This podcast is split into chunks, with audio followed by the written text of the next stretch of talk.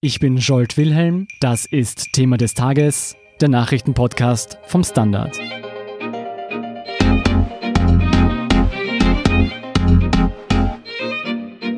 Der größte Regenwald der Erde brennt. Zehntausende Feuer wüten im Amazonasgebiet und bedrohen nicht nur das Ökosystem und die Tierwelt, sondern auch uns Menschen selbst. Wie es soweit kommen konnte und was getan werden muss, berichten Chronikredakteurin Bianca Blei und Außenpolitikredakteur Gerald Schubert vom Standard. Hallo Bianca, hallo Gerald. Hallo. Hallo. Bianca, das Amazonasgebiet ist riesig. Wo brennt es denn genau? Es brennt vor allem im Moment in Brasilien und Bolivien, aber auch in anderen Staaten wie Venezuela, Kolumbien und Peru, aber da vergleichsweise gering. Die Ausbreitung der Feuer ist im Moment schwer abschätzbar, weil sie eben noch immer aktiv sind und regelmäßig neue Feuer dazukommen. Aber insgesamt sollen es Zehntausende sein, die gleichzeitig brennen. Vor allem eben in Brasilien sind tausende Brände gerade aktiv. Dort sollen auch seit Anfang des Jahres mehr als 75.000 Feuer schon ausgebrochen sein. Das sind um 83 Prozent mehr als im Vorjahr. Und in Bolivien brennt im Moment eine Fläche von der Größe Zyperns. Das sind ja tausende Brandherde. Wie dramatisch ist die Lage wirklich? Ziemlich dramatisch, auch wenn ähm, NASA-Bilder in den letzten Tagen gezeigt haben, dass diese verheerenden Brände, die gerade stattfinden, im 15-Jahr-Vergleich und Zeitraum wohl im Durchschnitt liegen. Aber es war deswegen auch so dramatisch und ist erst eigentlich nach Wochen in die westlichen Medien gelangt, als Sao Paulo für eine Stunde lang finster war durch den Rauch, der aus dem Amazonas rübergezogen ist. Betroffen ist vor allem Südamerika klarerweise durch die Brände vor Ort. Aber warum ist das ein Problem für uns alle? Ähm, weil der Amazonasregenwald als die Lunge der Erde gilt und zwischen 10 und 20 Prozent des globalen Sauerstoffs produziert, je nachdem, welche Studien man da heranzieht. Das größte Problem ist vor allem, dass ein riesiger Kohlenstoffspeicher da gerade zerstört wird. Der Amazonasregenwald speichert nämlich Millionen an Tonnen Kohlenstoff und der wird jetzt natürlich freigesetzt in Form von Kohlendioxid und in Form von Kohlenmonoxid. Und das bedeutet auch, dass es künftig auch weniger Speicherkapazität im Amazonasregenwald gibt für diesen Kohlenstoff. CO2 spielt ja eine ganz große Rolle bei der Klimaerwärmung. Sind die jetzigen Regenwaldbrände auch auf den Klimawandel zurückzuführen? Durch den Klimawandel steigt die Zahl der extremen Dürreperioden im Amazonasbecken. Dadurch werden natürlich auch Waldbrände begünstigt. Und der Amazonas-Regenwald ist auch fähig, den Großteil seines Wassers selbst zu recyceln. Und dadurch, dass die Temperatur jetzt steigt, vertrocknet natürlich auch mehr Wald. Ähm, es kann weniger Recycling stattfinden und irgendwann einmal wird ein, ein Prozedere in Gang gesetzt, das auch nicht mehr aufhaltbar sein wird. Und dadurch können die Regenfälle bis hin zu Buenos Aires betroffen sein. Auf der Suche nach den Schuldigen muss man sich natürlich jetzt mal zuerst fragen, wer legt die verheerenden Feuer? Der Großteil der Brände, wie du schon gesagt hast, wurde menschengemacht, wurde gelegt, um Wald für, für Weideflächen und Anbaugebiete für die Landwirtschaft zu roden. Dazu gab es vor eineinhalb Wochen offenbar auch einen sogenannten Tag des Feuers, an dem via WhatsApp die Rodungen koordiniert wurden. Deswegen ermittelt jetzt in Brasilien auch gerade die Staatsanwaltschaft und die Behörden. Wer sind letztendlich die Verantwortlichen dahinter? Eben die Agrarbetriebe und Landwirte. Seit den 1970er Jahren wird der Amazonas-Regenwald schon industriell erschlossen und seitdem wurden auch schon 17 Prozent der Gesamtfläche zerstört. Das entspricht ungefähr einer Fläche so groß wie Frankreich. Und der wird vor allem gerodet für die Holzgewinnung, für Mineralabbau, für Sojabohnenanbau und für die Rinderzucht. Und Brandrodungen waren schon immer ein Problem auch wenn sie illegal stattfinden, aber es gibt in Brasilien einfach eine Mentalität der Straffreiheit. Gerald, welche Verantwortung trägt die Politik vor Ort? Also vor allem dem rechtsgerichteten Präsidenten Brasiliens, äh, Jair Bolsonaro, wird ja vorgeworfen, dass er sich seit Beginn seiner Amtszeit ganz klar auf die Seite von Großgrundbesitzern gestellt hat, von Agrarunternehmern, auch von Viehzüchtern und dass er eben Brandrodungen billigt. Und äh, so kam es dann eben auch zu diesem Tag des Feuers, von dem Bianca schon erzählt hat. Und in weiterer Folge zum Vorwurf, dass sich Viehzüchter eben genau durch die Politik und durch frühere Äußerungen des Präsidenten zu ihrem Handeln ermutigt gefühlt haben. Und dann gibt es eben noch den letzten sehr gewichtigen Vorwurf, dass er einfach viel zu spät und vor allem zu wenig entschlossen auf diese Brände reagiert hat. Von außen betrachtet scheint ja Brasiliens Präsident Bolsonaro der klare Bösewicht zu sein. Lässt es sich so einfach erklären? Natürlich nicht und ich glaube, man muss auch die politische Dimension sehen, die Bolsonaro damit in die Waagschale wirft, wenn es auch um ganz andere Politikfelder geht. Also er ist einfach jemand, der polarisiert. Das Wort Bolsonaro ist für viele nicht nur in Lateinamerika, sondern eben auch in Europa nachgeradezu ein Reizwort. Er hat ja ein, äh, es wird ihm vorgeworfen, dass es ein verklärendes Verhältnis zur ehemaligen Militärdiktatur hat. Er, er hat sich einmal als stolzen Homophoben bezeichnet. Er hat die Waffengesetze gelockert. Äh, Sprecher indigener Völker beklagen, dass es immer mehr gewaltbereite Menschen gibt, die angeblich von Großgrundbesitzern angeheuert wurden und ihm bislang geschützt geschützte Gebiete, Reservate sozusagen äh, vorgedrungen sind. Und zuletzt hat er noch Öl ins Feuer gegossen, weil er äh, im Zusammenhang mit dem Streit mit dem französischen Präsidenten Macron, der ja äh, sich eben kritisch geäußert hat äh, gegenüber Bolsonaro, ähm, was die Waldbrände betrifft, ins Spiel gebracht hat, dass Macron wahrscheinlich neidisch ist auf seine um vieles jüngere Frau. Also da sieht man schon, was das für politische Dimensionen annimmt, die mit dem eigentlichen Thema nichts zu tun haben. Auf der anderen Seite muss man aber fairerweise sagen, in einer globalisierten vernetzten Wirtschaft gibt es eben nicht nur Gut und Böse und in einer vernetzten Welt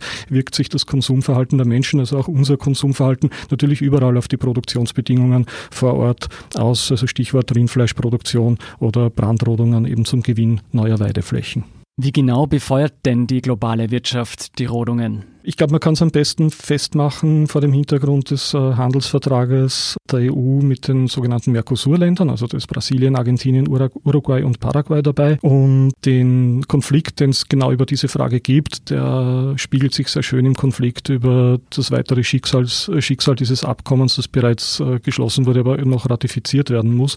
Im Wesentlichen geht es darum, dass die beteiligten südamerikanischen Länder einen vereinfachten Zugang auf die Märkte in Europa bekommen, dass eine Senkung des Zolls für Rindfleischexporte aus Südamerika da drinnen enthalten ist. Aber äh, es geht natürlich nicht nur um Rindfleisch. Viele Produkte, die im Regenwald exportiert werden, oder die meisten sind ja nicht Produkte, die vor Ort konsumiert werden, sondern die für den Export bestimmt sind, auch für uns und für Europa. Bianca, was wird denn nun konkret vor Ort getan, um die Waldbrände zu stoppen? Es wird genau das getan, was auch überall anders auf der Welt gegen Waldbrände getan wird. Also es sind natürlich Feuerwehrleute vor Ort, es sind Freiwillige, die mithelfen, die Brände zu stoppen. Und das ist jetzt auch das Militär im Einsatz in, in Brasilien, mehrere tausend Mann, die mit Unterstützung durch Löschflugzeuge und, und Helikopter jetzt versuchen, diese Brände einzudämmen und zu löschen. Ist das genug? Die Behörden und die Einsatzkräfte sagen immer wieder, wie überfordert sie sind. Viele Regionen können überhaupt noch nicht erreicht werden, weil, so, weil sie so abgelegen sind. Und es gibt auch den Vorwurf, dass eben zu spät reagiert wurde, wie der Gerald das schon gesagt hat, und ähm, auch, auch, teilweise viel zu wenig Equipment zur Verfügung steht. Da gibt es jetzt auch das Beispiel aus dem brasilianischen Bundesstaat Mato Grosso, wo eben alleine heuer mehr als 14.000 Waldbrände schon getobt haben. Das sind doppelt so viele, wie das noch im Jahr davor der Fall war. Und dort gibt es 1400 Feuerwehrleute, die da dagegen vorgehen. Also man kann sich schon vorstellen, dass das nicht ausreicht. Gerald, vor all diesen Hintergründen, wie fielen die internationalen Reaktionen auf die Katastrophe bisher aus? Ich glaube, am besten lässt sich festmachen am Beispiel des G7-Gipfels, der ja am Montag endet und äh, wo das Thema schon ganz oben auf die Tagesordnung gesetzt wurde. Und zwar vom Gastgeber, von Präsident Macron, der damit äh, einerseits positive Reaktionen hervorgerufen hat, auf der anderen Seite aber hat es auch äh, Unverständnis gegeben, zum Beispiel von Seiten Bolsonaros, der Macron-Postwendern eine kolonialistische Mentalität vorgeworfen hat. Die Europäische Union hat da ein klares Signal abgesetzt. Der Ratspräsident Donald Tusk hat noch am Samstag den äh, Fortgang der Ratifizierung des Abkommens mit den Mercosur-Staaten äh, von einem glaubwürdigen Einsatz Brasiliens gegen die Waldbrände abhängig gemacht. Aber Widerstand gab es dann wieder ein bisschen aus, aus Spanien. Spanien war eine der Nationen, die das Mercosur-Abkommen äh, wesentlich vorangetrieben haben. Also da sprechen längst nicht alle mit einer Stimme. Vor allem Präsident Trump hat sich da Macron auch nicht angeschlossen, also der US-Präsident, und hat von einer falschen Prioritätensetzung für den G7-Gipfel gesprochen. Also da ist noch einiges im Fluss. Was wird denn nun konkret auf globaler Ebene unternommen, um die Situation unter Kontrolle zu bringen? Ja, wie gesagt, also obwohl die Waldbrände ja nicht erst ein Phänomen von gestern sind, lassen konkrete Maßnahmen schon noch ein wenig auf sich warten oder laufen nicht so schnell an, wie sie vermutlich sollten. Kolumbien hat zunächst mal angekündigt, im September den Vereinten Nationen einen regionalen Pakt äh, für den Schutz der Regenwälder vorzuschlagen. Auch Großbritannien will den Kampf gegen die Waldbrände im Amazonas mit 11 Millionen Euro unterstützen und die G7-Staaten, die haben äh, jetzt auf dem Gipfel in Biarritz eine Soforthilfe von knapp 18 Millionen Euro zugesagt. Und in einem zweiten Schritt erst soll dann im September bei der UN-Vollversammlung eine Amazonas-Initiative gestartet werden, wo dann die Maßnahmen genauer ausformuliert werden sollen. Also man sieht, auch wenn die Zeit drängt, der Wille ist da, aber ich glaube, Konkretes lässt einstweilen noch auf sich warten. Was denkst du denn müsste politisch langfristig geschehen, um eine weitere Vernichtung des Regenwalds zu verhindern? Ich nehme an, dass zukünftige Handelsabkommen Spielraum bieten könnten, um eine inhaltliche Ausgestaltung vorzunehmen, die auch den Schutz von Ressourcen, die ja nie nur nationale Ressourcen sind, sondern immer auch globale Ressourcen mit in diese Abkommen einzubeziehen. Vielleicht ist es möglich, auf diese Art wirtschaftlichen Druck auszuüben, aber ich glaube, wir sollten auch nicht außer Acht lassen, dass man mit den Betroffenen oder den Beteiligten auch reden muss. Ich glaube, es ist nicht die schlechteste Idee, diesen Menschen, die man auch zu Recht in sehr vielen Punkten kritisiert, auch die Möglichkeit zu geben, internationale Hilfe in Anspruch zu nehmen, ohne das Gefühl zu haben, dass sie dabei das Gesicht verlieren und durch das Gespräch auch die Erkenntnis durchsetzt, dass man globale Probleme am besten auch global löst. Bianca, letztendlich tragen wir alle eine Verantwortung.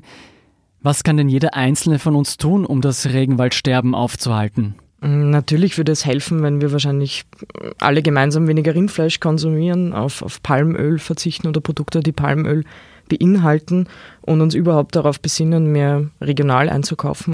Was aber wahrscheinlich auch, auch wirklich wichtig sein wird in Zukunft, ist, ist, sich eben gemeinsam zu solidarisieren, auf die Straße zu gehen, wie das irgendwie die Kinder und Jugendlichen von Fridays for Future schon gezeigt haben, dass man da auch sehr viel Druck ausüben kann, um solche Dinge wieder auf die Agenda zu bringen, wie Umweltschutz, wie Ressourcenschutz, wie globale Verantwortung. Und ich glaube, nur so wird es gehen. Vielen Dank, Bianca Blei und Gerald Schubert, für diese Einordnung. Bitte gerne. Wir sind gleich zurück.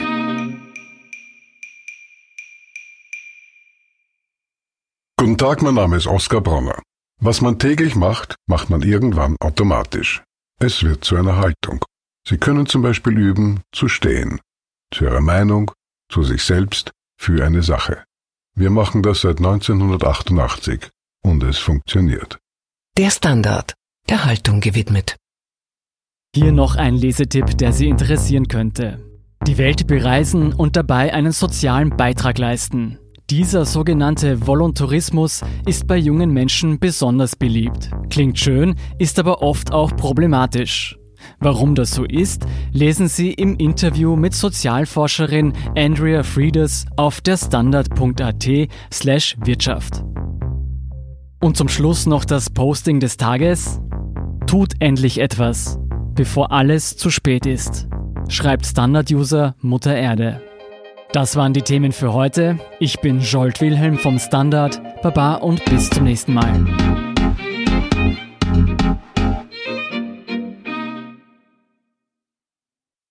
Guten Tag, mein Name ist Oskar Bronner. Was man täglich macht, macht man irgendwann automatisch. Es wird zu einer Haltung. Sie können zum Beispiel üben, zu stehen. Zu Ihrer Meinung, zu sich selbst, für eine Sache. Wir machen das seit 1988 und es funktioniert. Der Standard, der Haltung gewidmet.